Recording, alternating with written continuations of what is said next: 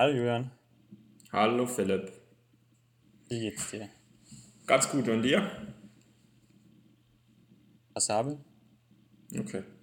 Ähm, diese Woche, also bei uns, ist äh, kurz nach dem 27. Januar, dem Gedenktag des Holocaustes. Und am Sonntag gab es bei Anne Will so eine Sendung, die ich mir angeguckt habe oder angehört habe im Podcast, bei der sie darüber diskutiert, oder bei, dem, bei der Sendung haben sie ja darüber diskutiert, wie das eigentlich heutzutage mit dem Antisemitismus in Deutschland ist. Da war unter anderem auch Esther Bejarano, so eine Künstlerin und Auschwitz-Überlebende, die dann mhm. am Anfang auch relativ lange noch so ein Einzelinterview mit Anne Will hatte und halt so aus ihrem Leben erzählt hat. Mhm. Sehr, sehr beeindruckende Persönlichkeit und irgendwie hat mich das voll bewegt.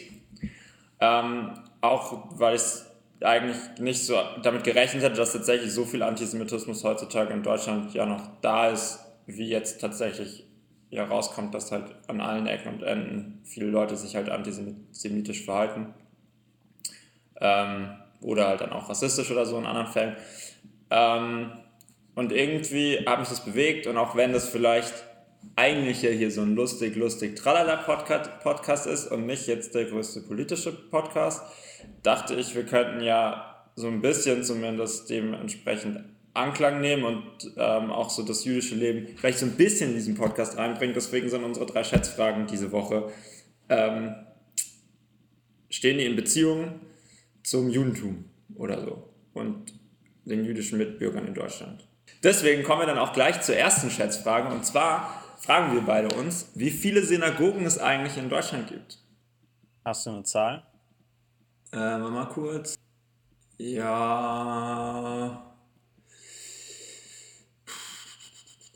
Oh Gott, das ist schwierig. Das ist wirklich schwierig, finde ich. Ja. Ich meine, die Frage ist, wie viele Synagogen kennt man selber überhaupt? Da fängt es dann schon an, ne? Ja, wir werden es gleich wissen. Okay, ich habe einfach, ich schätze einfach mal. Ich habe eine Zahl. Hast du eine Zahl? Okay, ähm, ich habe auch eine Zahl. Okay. 34. Okay, 100. Okay. Ist wahrscheinlich zu viel. Da gewinnst du wahrscheinlich gleich schon am Anfang. Hm, weiß nicht. Hast du schon was gefunden? Ich habe also ich habe einen Artikel gefunden, Liste der Synagogen in Deutschland.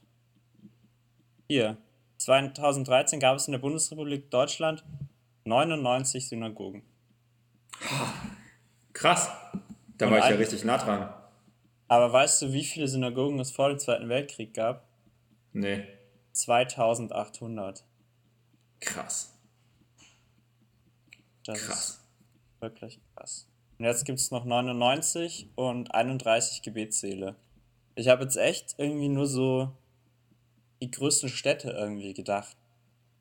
Weil ich weiß, dass es in München eine Synagoge gibt, in Berlin, in Hamburg und Deswegen, ich war mir da gar nicht sicher, wie viel es noch gibt. Ja, aber ich wusste das auch, ähm, wir hatten, kennst du noch Uri? Der war mit mir mal in der Klasse, bei mir in der Klasse. Der nee. hatte, war damals, sah der aus wie so, wie so ein krasser Imo, so ein Schweizer. Okay. Ah, ja, doch, ja, doch, doch. Genau. Und der ist zum Beispiel immer nach Basel in die Synagoge gegangen. Mhm. Okay. Und ich glaube halt, und dann gibt es ja bestimmt auch noch voll viele so kleinere Räume und so, von denen man nichts mitkriegt. Ja. Gut. Ja, äh, Julian, du hast ja vor ein paar Wochen erzählt, dass du gestreikt hast an der ja. Uni wegen ähm, dem zu geringen Gehalt für studentische Hilfskräfte und ähm, ist da irgendwas bei rumgekommen? Äh, nein, noch nicht wirklich. Also es gab ja diesen einen Warnstreik, von dem ich schon berichtet habe. Dann gab es in der Woche drauf nochmal einen Warnstreik mit drei Tagen, was tatsächlich, wie ich sagen muss, als Student auch tatsächlich das Unileben komplett zum Erliegen eigentlich gebracht hat, weil halt von Dienstag bis Donnerstag eigentlich alle Tutorien ausgefallen sind, die Kopierräume waren geschlossen, Bibliotheken haben nicht funktioniert und so weiter, mit einer großen äh, Schlusskundgebung, bei der so 1500 bis 2000 Leute dabei waren. Das war mhm. letzte Woche. Seitdem warten sie auf eine Antwort der Unis. Ich dachte eigentlich auch, dass eine Antwort der Unis kommt, aber bisher ist noch nichts ähm, soweit ich weiß, noch nicht groß was gekommen. Und jetzt wird es am Ende dieser Woche wird's eine Vollversammlung geben. zu der halt alle kommen wollen, die theoretisch, also alle im Prinzip am besten halt alle studentischen Beschäftigten. Und da wird dann darüber abgestimmt, unter anderem, falls es schon ein Angebot gibt, wie mit dem Angebot umgegangen werden soll und falls es noch keinen gibt, ob es einen unbefristeten Erzwingungsstreik geben soll. Das heißt, dann würde so lange gestreikt werden, bis sich die Universitäten einsichtig zeigen. Okay. Was halt alles krass ist, weil wir kurz vor den Klausurenphasen stehen, wo bei denen ja die zwar die Unileitungen sagen, dass die Tutoren keine Rolle spielen, aber die Tutoren tatsächlich mhm. natürlich ganz viele Klausuren korrigieren ja. und so weiter und so fort. Und das wäre halt schon schwierig, aber dieser Erzwingungsstreik, es ist halt so eine ganz schwierige Situation, finde ich, merkt man jetzt, weil man halt sowohl streikender Arbeitnehmer ist, als ja auch der eigentliche Kunde. Das heißt, man bestreikt sich halt in irgendeiner Form auch am Schluss selber. Ne? Also wenn, ja, ich wenn weiß, du dir überlegst, genau. So. Und also wie schätzt du das ein? Also glaubst du, dass die Unis sich da am Ende bewegen müssen? Und es auch weiß werden? Oder ja. also was denkst ich, du? Ich weiß es nicht so genau, was mich so ein bisschen wundert, ist, dass sie bisher noch gar nicht sich bewegt haben.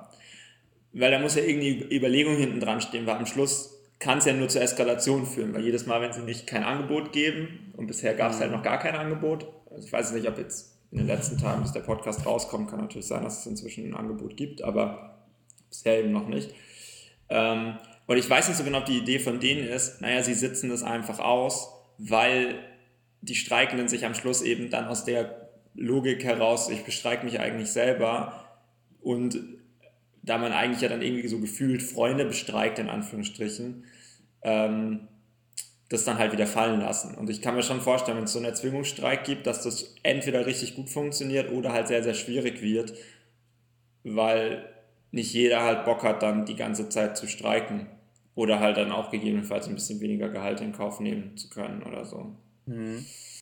Aber man braucht da ja auch dann im Prinzip das Verständnis aus der breiten Studierendenschaft, oder? Also, dass auch die Leute das verstehen, woran es liegt die äh, jetzt nicht direkt betroffen sind, sondern indirekt. Ja, die haben auch eine relativ gute Kampagne gemacht, muss man sagen. Also ich habe das Gefühl, dass echt viele Leute wirklich gut informiert sind und gute Argumente haben und so. Aber es ist halt trotzdem ein schwieriges Gefühl, weil du ja an sich den Studenten helfen willst. Also ich mache den Tutorjob ja nicht wegen Geld, sondern weil ich den Leuten gerne helfe oder Sachen erkläre. Und wenn ja. das dann halt wegfällt sozusagen, dann ist es halt schon schwierig, so das weiterzumachen. Und das macht es dann insgesamt schwierig. Aber um es zusammenzufassen, ich glaube, dass die Unis sich wirklich bewegen müssen, eigentlich, weil, weil halt die Unis wirklich zum Erliegen kommen dadurch. Aber ich frage mich so ein bisschen, ob deren ihre Taktik ist, die kommen da irgendwie durch und am Schluss ähm, brechen die Studenten vorher, vorher ein. Mhm. Was ich nicht hoffe, ja. Aber an sich, ansonsten haben sie keine Möglichkeit, weil irgendwann müssen sie, also die Studenten sitzen eigentlich an sich ja am längeren Hebel.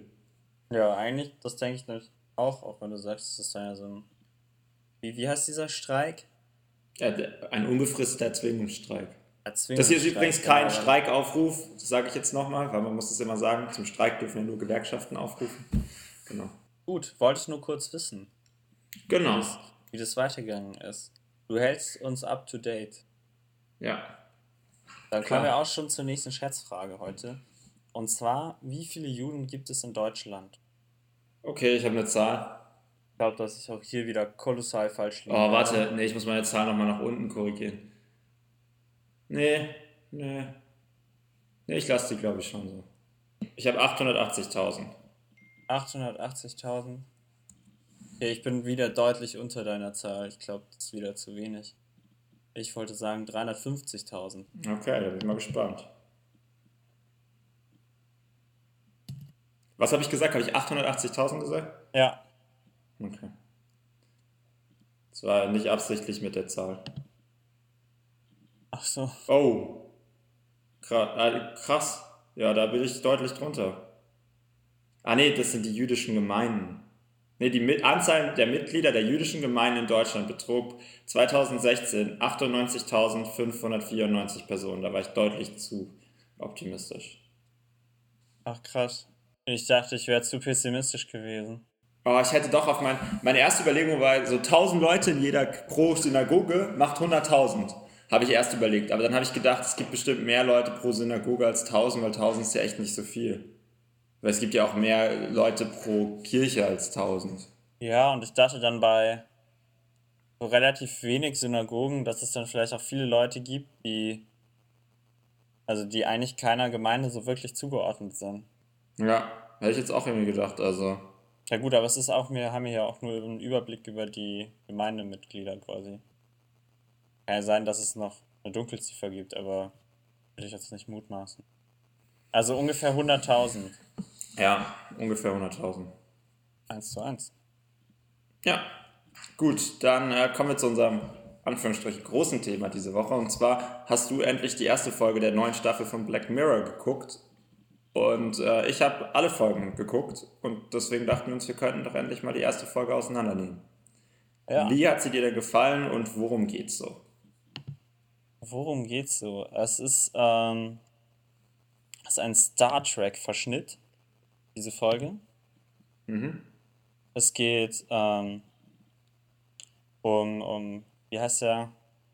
Robert Daly heißt er und er ist Captain auf ähm, der USS Callister und hat seine Crew und erlebt Abenteuer und ähm, bekämpft Feinde und so weiter, ist der super duper Held, aber ähm, in Wahrheit ist das alles nur ein Spiel und er ist ähm, eigentlich Entwickler von äh, Infinity, eben diesem Spiel und ist im wahren Leben ähm, ohne Freunde, ohne soziale Kontakte, ähm, wird gemobbt, ist zwar der CTO in seiner Firma, also der Chief Technical, Chief and Technical Office oder sowas, aber, Officer, ähm, ja.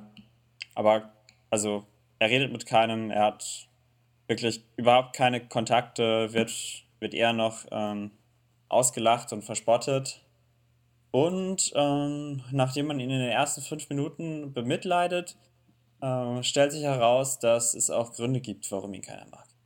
Gute Frage, ist es so? Also wir machen jetzt mal einen Spoiler-Alert, oder? Spoiler-Alert. Ja, erstmal Spoiler-Alert ab jetzt. Ja, ab jetzt genau. mal Spoiler-Alert. Äh, ich finde, das kann man noch kurz sagen, oder? Also jetzt haben wir schon Spoiler-Alert gefeuert, aber das ist ja eigentlich egal. Ähm, man kann sie, es ist nicht so eine ganz schlimme Folge von Black Mirror. Das kann man schon noch sagen. Ist überhaupt nicht schlimm, finde ich. Ja, genau. Gut. Nicht überhaupt nicht ja. schlimm, aber es ist nicht so ganz schlimm. Ja, ja. genau. Also, was würdest du jetzt sagen? Gibt es einen Grund dafür, dass er nicht gemocht wird? Ob es einen Grund dafür gibt, dass er nicht gemacht mhm. äh, Dass die Menschen blöd sind. Weil sie ja, mit okay. seiner Nerdiness nicht klarkommen. Ja. Aber ich glaube, er ist auch, also er ist halt auch sehr, sehr unsicher. Und ähm, ich meine, das ist wahrscheinlich halt ja auch ein jahrelanger Prozess, dass er so unsicher ist. Und deswegen, ähm, wenn ihm dann, also das kommt ja jemand Neues in, ins Büro und die ist irgendwie total nett zu ihm und total begeistert und so weiter. Und ähm, dann, dann, wie war das nochmal? Dann trinkt, holt sie einen Kaffee für ihn und unterhält sich da mit einer anderen Angestellten und die sagt dann irgendwie so ein bisschen durch die Blume, dass, dass er creepy ist, sagt er zu ihr.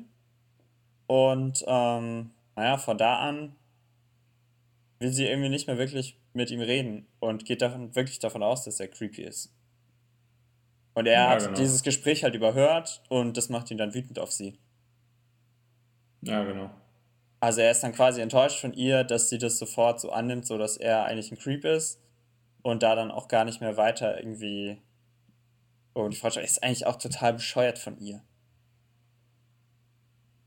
Ja, genau. Und auf jeden Fall holt er sich ja dann ihre DNA und dann kommt eben raus, dass diese komplette Crew, was man vorher schon so gemerkt hat, dass die Leute so ein bisschen aussehen wie die Leute im Büro. Ja. Dass das halt alles Leute sind, die ihn mal irgendwie irgendwas gemacht haben, was ihm nicht gefallen hat. Er hat sich deren ihre DNA geholt und hat die eben so eine Repli repliziert in das Spiel eingesetzt. Aber es gibt halt dieses, das ist abgekoppelt von dem Spiel, was alle anderen Leute spielen können. Und da ist er halt der Chef und kann über die bestimmen, sozusagen. Und wenn die halt nicht das machen, was er will, dann verwandelt er die in Monster oder sonstige Sachen. Ja, genau.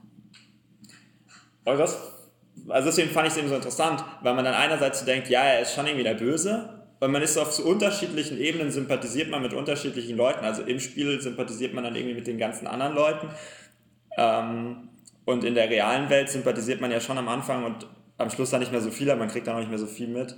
Halt schon auch mit ihm, der dann eben da so von allen halt fertig gemacht wird irgendwie und eigentlich halt ausgenutzt wird, so ein bisschen. Und dann da in der Welt ja nicht wirklich was macht, aber das, was er dann macht, ist halt irgendwie trotzdem krass. Ja. Das stimmt. Also er, er macht seine, seine Crew, in, also seine virtuelle Crew, machte sich halt gefügig eben dadurch, dass er so Superkräfte hat und denen irgendwie das Gesicht wegnehmen kann und die dann äh, das Gefühl haben zu ersticken, weil sie keinen Mund mehr haben und keine Nase, aber sie niemals ersticken werden, weil sie nicht sterben können. Und er sie damit quält zum Beispiel. Oder wenn sie überhaupt nicht mehr ähm, auf ihn hören, dann verwandelt er sie in irgendwelche Monster und lässt sie dann ins All schießen auf irgendeinen Planeten. Und das ist dann halt immer, also das ist dieses, was natürlich, was halt dieses Unangenehme wieder macht an dieser Folge und was einen so fragen lässt, ob, also ob diese Figuren, die ja eigentlich nur virtuell existieren, die aber ja wirklich auch einen Tagesrhythmus haben und permanent existieren, selbst wenn er nicht das Spiel spielt, existieren die ja weiter und leben in dieser virtuellen Welt und leben halt wirklich ein Leben. Ob, ob das wirklich Leben ist und ob, ähm, also ob die Gefühle haben, ein Bewusstsein haben und das alles kriegt man ja irgendwie suggeriert. Aber letzten Endes sind sie ja doch nur in einer Maschine drin. Mhm. Und sind irgendwie. Das finde ich auch interessant. Ja, eine, eine künstliche Intelligenz. Ja, auch weil er ja im Prinzip das benutzt. Also er könnte ja auch die Leute in echt, äh, weiß ich nicht, quälen oder so. Ja, aber er lässt es, also ist ja auch so ein bisschen die Frage, die Leute in, im, im echten Leben quälen ihn ja, in echt. Ja. Und er entscheidet sich ja dazu, die Leute im Spiel sozusagen zu quälen. Also klar, auch weil er es anders da nicht kann und so, aber ähm, ja, finde ich, ist, ist schon eine interessante Frage. Ja, und er, er quält sie halt, also stärker, würde ich jetzt mal sagen. Mhm. Vielleicht auch plumper. Ähm, aber es sind halt in Anführungsstrichen, ähm, in Anführungsstrichen es sind keine Lebewesen. Es, ich meine, was ist es? Es ist ein Bewusstsein, was da ist, eine künstliche Intelligenz, aber es ist kein, kein Leben. Ja, Oder doch. Das ist immer so die Frage. Das ist halt die Frage. Hab, das ist das, was, was einen so ein bisschen verrückt macht, finde ich. Ich meine, ja. das hatten die ja in den anderen Staffeln, hatten sie das Thema auch schon ab und zu. Ähm, Teilweise auch in noch bedrückenderer Form, finde ich. Und hier, ja, man, man empfindet ja dann auch was für die, für diese Crew. Man findet die dann irgendwie witzig. Oder ähm, hat Mitleid. Ja, Fiebert dann auch ein bisschen mit, dass der Plan aufgeht. Ähm, aber ja, dass es auch einfach so eine Art der, Happy End am Schluss gibt. Ja, genau, dass es so eine Art Happy End gibt. Aber dass die, die anderen, also die echten Menschen, die sind ja halt auch wirklich scheiße zu ihm. Mhm. Ja, hattest du jetzt ja schon gesagt, aber ich wollte eigentlich auf irgendeinen anderen Punkt hinaus, den habe ich jetzt leider vergessen. Vor lauter Labern. Ähm, ja, also was ich noch interessant fand, ich habe mich, ich, bei dir ging es ja so ein bisschen darum, dass äh, sind es jetzt künstliche Intelligenzen und sind es nicht. Ich habe die Woche halt einen Artikel gelesen, da hat halt einer gemeint, das ist schon interessant ist mit den künstlichen Intelligenzen, aber das halt bei diesem, wenn es nur Code ist, also das, was wir Gefühle nennen sozusagen, und ich bin jetzt nicht dafür, dass man Leute, dass man solche künstlichen Intelligenzen, falls sie denn geben sollte, quälen sollte oder so, aber ähm, das, was wir Gefühle nennen, ist ja ein chemischer Prozess. Ja. Und das, sein, die These war sozusagen, solange kein chemischer Prozess angeschlossen ist an die in Anführungsstrichen künstliche Intelligenz, solange ist es eigentlich auch nicht möglich, dass die wirkliche Gefühle empfinden. Schrägstrich, solange kann es keine richtige künstliche Intelligenz sein, weil das ja dann eigentlich alles nur Code ist, den man theoretisch nachvollziehen und simulieren kann. Weiß ich jetzt nicht, finde ich immer so ein bisschen schwierig, ne, weil ah, die gehen Finde ich auch schwierig, das so zu definieren. Man kann, also ich würde jetzt sagen, es ist ja trotzdem eine künstliche Intelligenz, aber halt ohne echte Gefühle.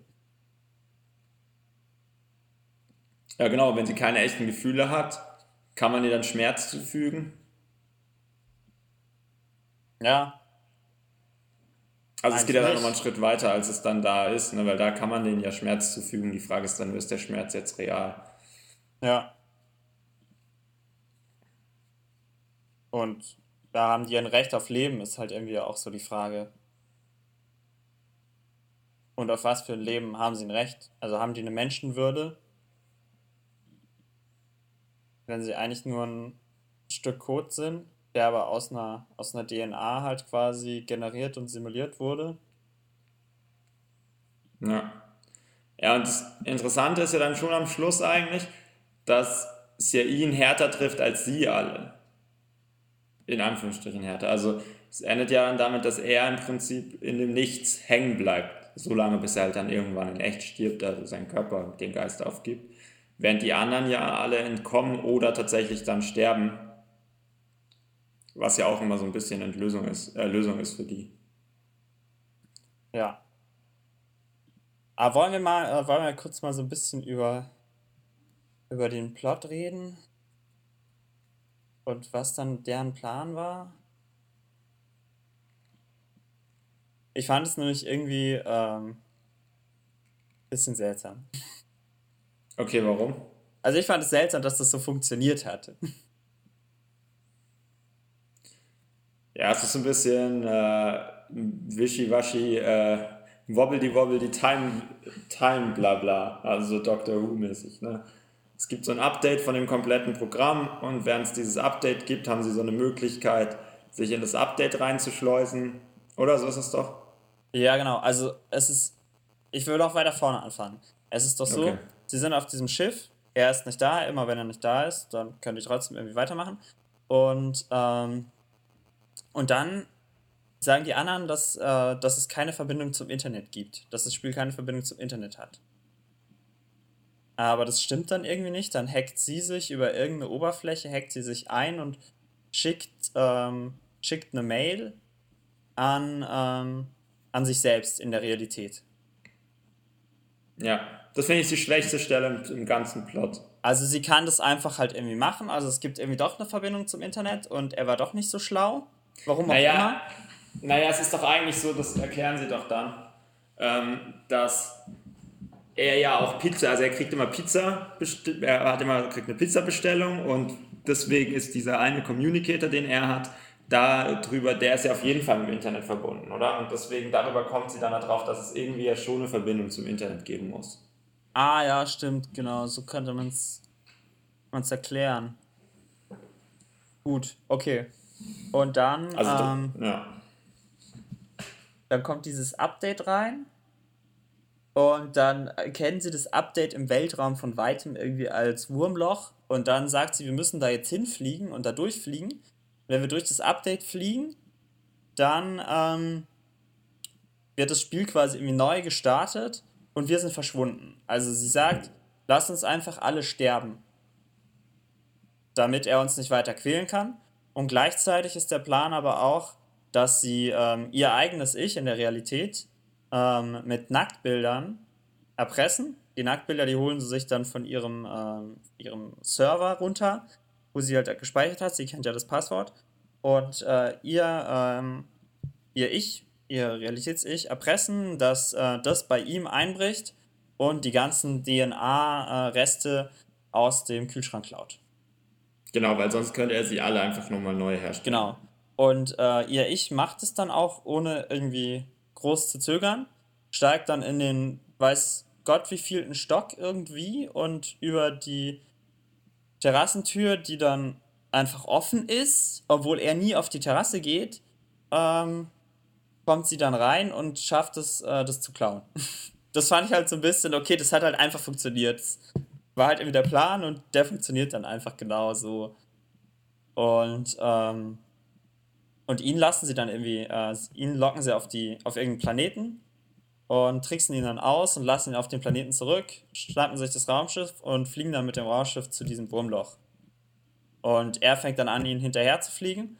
Und da habe ich dann erst so richtig gerafft, dass er zwar für hm. sich selbst Spezialfähigkeiten irgendwie programmiert hat, aber dass er nicht ähm, die Physik des Spiels bestimmen kann, so wie er will. Also er kann nicht die Umwelt beeinflussen, also er kann nur die Figuren, die drin sind, kann er irgendwie beeinflussen. Aber er kann nicht das Spiel an sich beeinflussen, so die Umgebung. Das habe ich da dann erst so richtig gerafft, weil sonst hätte er sich ja auch einfach zu dem Wurmloch beamen können oder sowas und sie abfangen können oder so. Aber so ja, das fand ich auch ein bisschen erstaunlich. Also das habe ich dann erst so richtig gerafft und ähm, ja, das habe ich dann auch gewundert, dass sie es davor nie geschafft haben, ihn so krass auszutricksen. Erst als sie ihnen dann wieder Mut zugesprochen hat. Das war vielleicht auch dieses, dass er sich schon so lange unterdrückt hat, dass sie gar nicht mehr die Kraft hatten, sich aufzuraffen. Und erst sie, die dann so rebellisch daran gegangen ist, weil sie dann irgendwie neu in dieser Crew war, die neue Angestellte im Büro, die hat es dann irgendwie geschafft, die zu motivieren. Naja, und dann fliegen sie durch das Wurmloch und durch das Update. Und das finde ich dann aber eigentlich witzig als Ende für die, weil dann sind sie doch nicht ähm, doch nicht tot, sondern sie sind dann im echten Spiel. Sie sind dann in, in Infinity, der, der Online-Version. Und ähm, dieser USS Callister-Look, den er da als Mod quasi drüber gespielt hat, dass alles so wie in dieser Fernsehserie aussieht, von der er riesen Fan ist, der ist dann weg. Und dann sind sie einfach im normalen Raumschiff und fliegen durch den sich unendlich neu generierenden Weltraum von Infinity und treffen da dann auf echte Spieler. Und ja das fand ich also witzig, weil sie können dann plötzlich halt wirklich sterben, weil die echten Spieler sie vielleicht töten wollen. Und dann sind sie wirklich verschwunden. Aber die echten Spieler, die können halt, klar, die können auch im Spiel sterben, aber nicht in echt und können einfach immer wiederkommen. Und sie haben dann wirklich nur ein Leben in diesem äh, Unendlich-Spiel. Das ja. fand ich dann ziemlich witzig. Und dann raffen sie auch, dass ihr Leben was wert ist und versuchen davon zu fliegen. Ja, aber ich fand es irgendwie auch cool, weil sie dann so der neue Captain ist und ist so ein bisschen Star Trek-mäßig. Und weißt du, wer der Spieler ist, den sie treffen? Also ich habe es jetzt nicht überprüft, aber ich hab, ja, war mir ziemlich sicher vom Hören. Wer war's? Äh, der Schauspieler von äh, hier von Breaking Bad, der den Jungen spielt. Wie heißt er? Aaron Paul. Ja, genau. Ach was, wie witzig. Ich bin ziemlich sicher, also er hat sich genauso angehört. Ich habe es mhm. nicht überprüft, aber. Ja, stimmt, wenn ich drüber nachdenke. Ja, ähm, ja und er wird halt. Sehr, sehr lustig. Er bleibt in seiner, seiner Version, der unabgedateten Version zurück. Er hat nicht mehr seinen Kommunikator, weil sie ihm den geklaut haben und deswegen kann er nicht mehr aus dem Spiel raus und ist da dann irgendwie quasi gefangen und bewusstlos in der Realität. Ja, was, also ich meine, entweder er stirbt halt in ein paar Tagen, ja, oder er wird halt vorher noch entdeckt, weil er nicht zur Arbeit gekommen ist oder so und dann ist eigentlich auch egal. Und dann beginnt erst recht sein Rachestab. Ja, ähm, also ich fand nicht so unlogisch, dass sie die alle überzeugen konnte, weil ja der Chef, so der Chef von dem Unternehmen, das war der erste, den er dort in das Spiel reingebracht hat und den hat er ja total emotional zertrümmert. Ja. Und ich mir dann vorstellen kann, dass wenn die anderen da reingekommen sind, der Chef war schon so zertrümmert, dann war das natürlich deutlich krasser, während sie vielleicht noch nicht so lange, im, also sie war noch nicht so lange im Unternehmen. Ja. Entschuldigung, und deswegen, ähm, ich persönlich fand die schwächste Stelle tatsächlich, als sie diese erste Nachricht an sich selbst schreibt, weil die ist so schwach. Also, weil das erste, was die dann macht, ist zu ihm gehen und ihm fragen, was denn da eigentlich los ist. Naja, sie geht zu ihm, weil sie ja die Mail von ihm bekommen hat. Ja, aber deswegen, finde ich halt, sie haben, hätten ja auch sowas reinschreiben können wie, also sie hätten die Lage ja auch richtig erklären können und so, du darfst nicht zu ihm gehen und vertrauens und sie hätte irgendeine, gleich irgendeine Botschaft reinbringen können, damit die andere weiß, dass es nur sie selber sein kann oder so. Ja, das wäre ein bisschen weißt schlauer gewesen. Also irgendwie fand ich, war sie da so ein bisschen dumm dafür, dass sie, also, ja, dafür, also ich fand, sonst immer so. Ja, ich fand dann auch dieses, den Realitätsteil irgendwie, irgendwie auch schwach eben. Dieses mit dem, dass sie dann da einfach einbricht und so das musste dann halt einfach funktionieren. Da war dann auch irgendwie von bei der Spielzeitlänge oder so war vielleicht auch nichts mehr übrig. dass man da dann irgendwie noch irgendwelche Twists hätte einbauen können, dass es jetzt nicht klappt oder so. Aber ich, also an sich finde ich es okay, wenn sie sagen, ja komm, darum, das, das ist nicht das, worum es uns geht. Wir ja, machen jetzt nicht hier irgendwie lange rum. Die, weil Black Mirror ist ja schon immer, wir wollen eine Frage aufwerfen und die halt relativ krass so. Was ich aber eher schwierig fand, ich habe die ganze Zeit noch damit gerechnet, dass es jetzt komplett fehlschlägt. Also dass der Plan fehlschlägt und dann wird es richtig schlimm für die und so. Ja, das habe ich eigentlich halt auch gedacht. Da, damit habe ich eigentlich gerechnet. Und dann gab es irgendwie ein Happy End. Das fand ich so ein bisschen neu. ja. Ja. Also es gab ja. ja. schon mal in der letzten Staffel diese San Junipero-Folge. Genau. Die ja auch so ein melancholisches Happy End hatte. Aber das war jetzt für mich die erste Folge, wo ich dachte, ja, es war wirklich ein Happy End. Ja, bis halt auf ihn, ne? Das ist so ein bisschen bis halt schwierig, halt aber, an, ja. aber ja, an sich schon. Ja.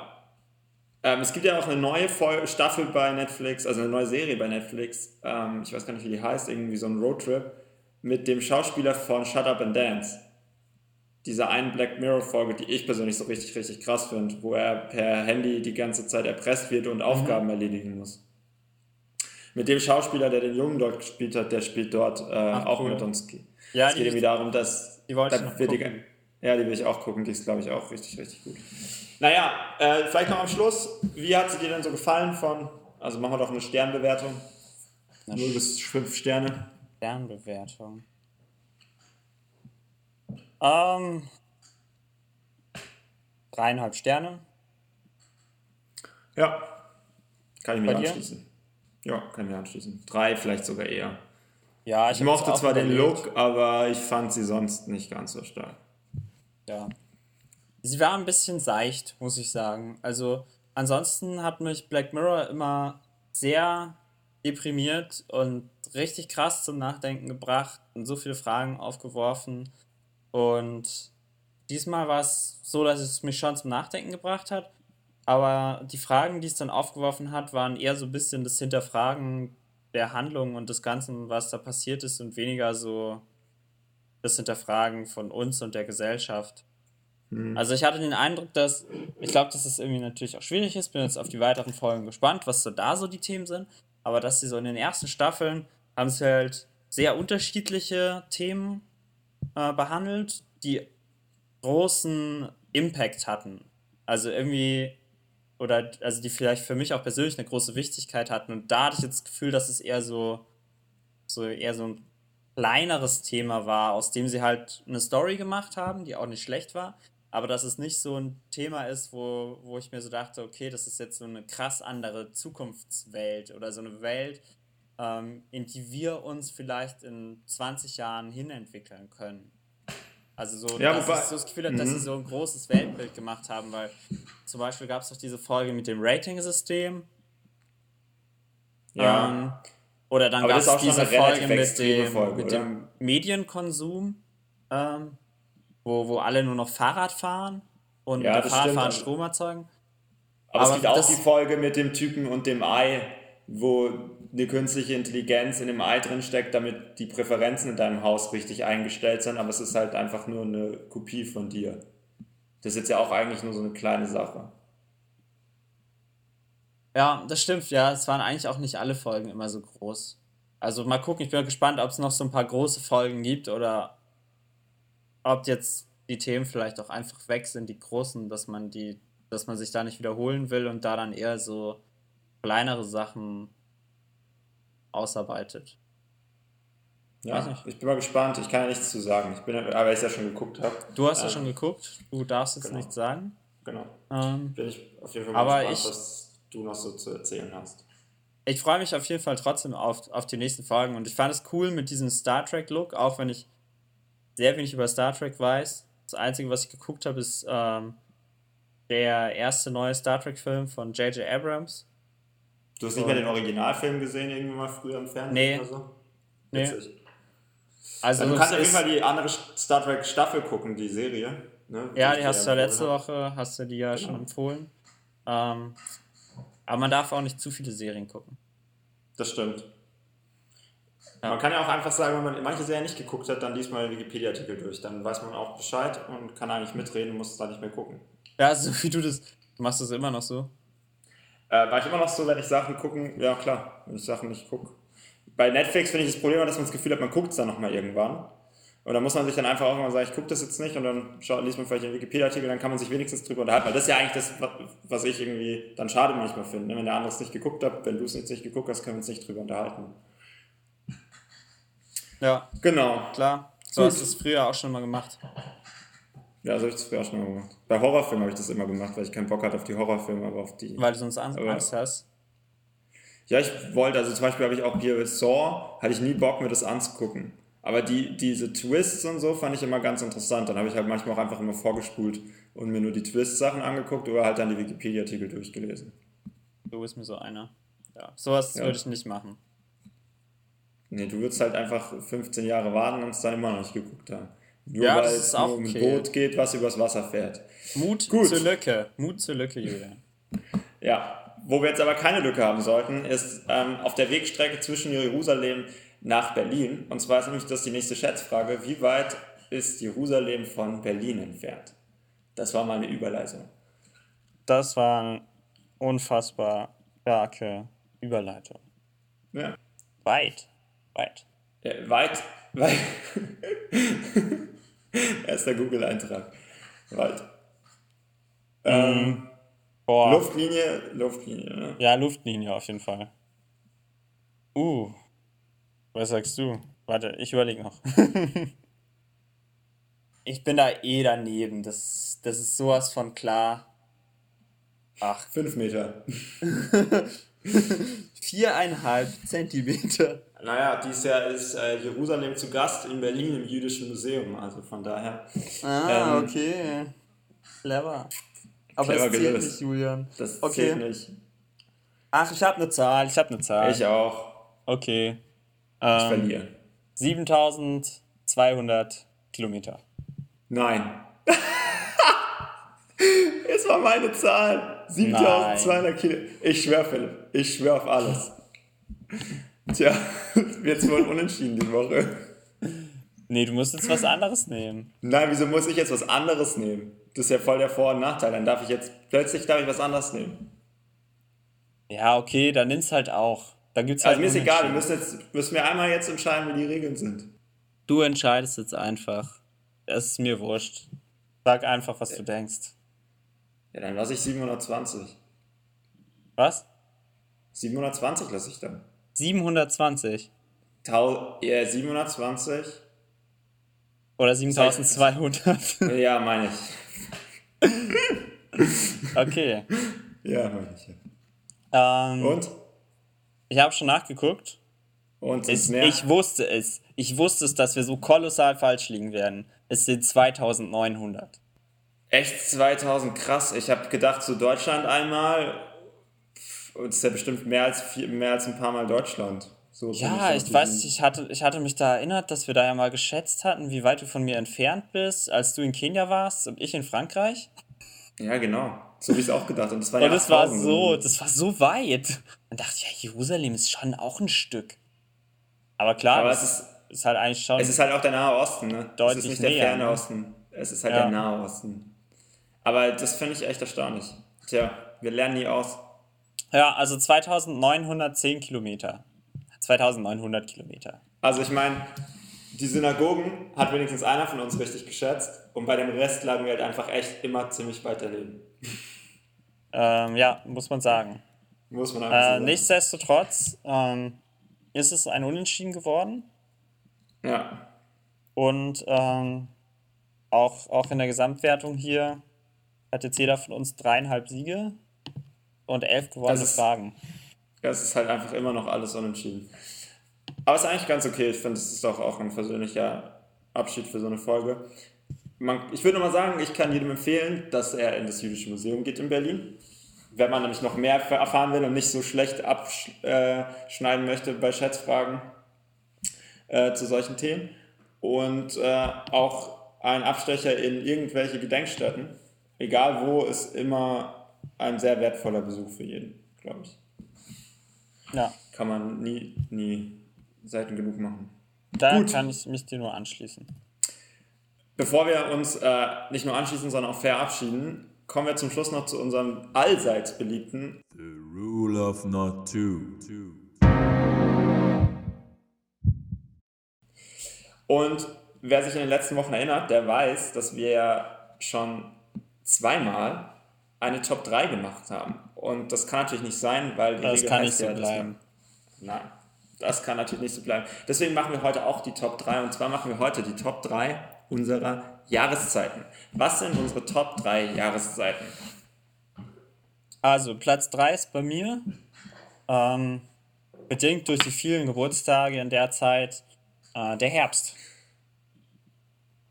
Ja, ah, ja, bei mir auch. Okay. Was ist dein Platz 2, Julian?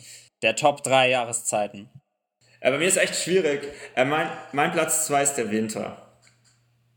Ich habe mich kurz überlegt, weil es ist ja klar, bei einer Top 3 von vier Sachen, eine Sache fällt raus und ich muss mich entscheiden, ob der Winter rausfallen soll oder nicht.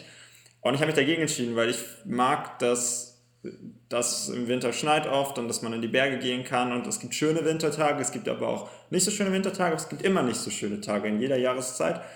Aber insbesondere ist es im Winter oft kuschelig und die Zeit hat Weihnachten und Chanukka. Und deswegen ähm, ist bei mir auf Platz 2. Was ist deine Platz 2? Äh, mein Platz 2 ist der Frühling. Weißt du ja. warum? Weil dann der Winter Klassiker. vorbei ist.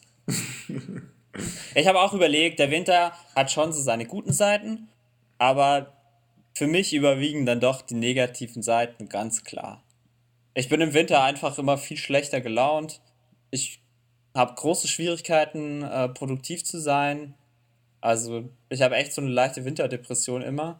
Ja, ich und auch. Aber es ist so, es ist so dunkel, die Tage sind so kurz. Ja. Und jetzt gestern, gestern hat die Sonne geschienen. Es hatte irgendwie 12 Grad. Ich saß beim Mittagessen draußen in der Sonne, hätte fast meine Jacke ausgezogen, weil es so warm war. Und ich dachte, wow, Frühling, ich freue mich so auf den Frühling. Klar, es war im Winter. Ja, es ist Winter, ja, aber von der Jahreszeit hat es sich angefühlt wie Frühling. Ja, das zählt ja nicht wirklich. Da muss man auch sagen, im, wenn im Sommer kalt ist, dann fühlt es sich auch an wie Winter, dann ist der Sommer plötzlich blöd oder so. Also, aber ich verstehe total, was du meinst. Ich verstehe total, was du meinst. Ich ähm, dachte einfach, gib mir mehr davon, gib mir mehr Sonnenschein. Genau. Ich würde sagen, du machst vielleicht dann erst deine Top 1, weil bei dir ist jetzt ja eigentlich klar, was auf der Top 1 liegt. Bei ja, bei mir ist es äh, ist schon klar, der Sommer. Ich bin ah, Sommerkind. Uh, Sommer ist auf Du bist ein Herbstkind, Philipp. Du bist im Herbst geboren. Du bist kein Sommerkind. Du bist ein Herbstkind. Es tut mir leid, aber du bist ein Herbstkind. Aber ich bin zu spät gekommen. Und vielleicht wäre ich ja eigentlich ein Sommerkind geworden. Ein Spätsommerkind zumindest. Ein Frühchen, ein ganz schönes Frühchen. Zwei Monate zu früh und dann wärst du ein Spätsommerkind. Spätsommerkinder. Ja.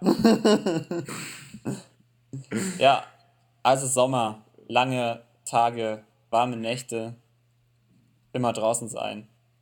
Gut. Ja, bei dir? Äh, bei mir ist es der Frühling. Der, der Frühling, Frühling, der, der Frühling, der eigentliche geheime Sommer. Weil ich finde, im Frühling denkt man immer dann, dann ist es warm, dann denkt man, ah, es ist ja noch nicht richtig Sommer und der Sommer kommt noch und es wird noch richtig gut. Und dann ist man oft enttäuscht, also ich bin dann oft enttäuscht vom Sommer, weil der, der richtige Sommer dann oft nicht kommt und dann ist im August doch nicht so warm, weil man ja denkt, im August ist der richtige Sommer, weil wir da immer Sommerferien hatten und dann ist nicht so richtig warm und es regnet dann doch viel und dann ist es irgendwie blöd. Aber im Frühling, da freut man sich über jeden Tag, der warm ist und es ist immer angenehm warm. Es ist nie zu warm. Wenn die Sonne scheint, ist immer geil. Ähm, und es grünt draußen und es macht Spaß und alles wird äh, immer besser und im Sommer wird es dann am Schluss ja auch schon wieder trister und irgendwie schon fast Herbst und dann ist plötzlich wieder vorbei. Aber im Frühling wird es immer besser. Mit jedem Tag wird es geiler. Und ähm, deswegen ist bei mir der Frühling auf Platz 1, Platz 1 und der Sommer raus. Sommer raus. Okay. Ähm, danke, Julian, für diese Einblicke. Danke dir, Philipp. Und äh, ich wünsche dir noch eine schöne Woche. Mach's gut. Wir hören Bis zum nächsten Mal. Eigentlich hätte ich jetzt sagen müssen, wenn es wieder heißt. So, das war's fürs Erste. Auf ein Kipferl gibt es nicht bei Instagram, nicht auf Facebook und nicht auf Google+. Ihr könnt jetzt aber auf Twitter auf ein Kipferl folgen oder abonniert doch einfach den Feed. Das ist immerhin besser als nichts. Ja, ich wollte eigentlich auch noch sagen, ähm, dass die Leute, wenn es ihnen gefallen hat, dass sie uns doch ganz gerne äh, auf iTunes eine Bewertung da lassen können. Das hilft uns sehr. Ja, das wäre wichtig. Das wäre richtig wichtig. Und weil wir sind kurz davor, richtig, richtig abzugehen. Ja, und auch wenn es nicht gefallen hat, dann auch eine Bewertung da lassen. Weil wir wollen ehrliche Meinungen.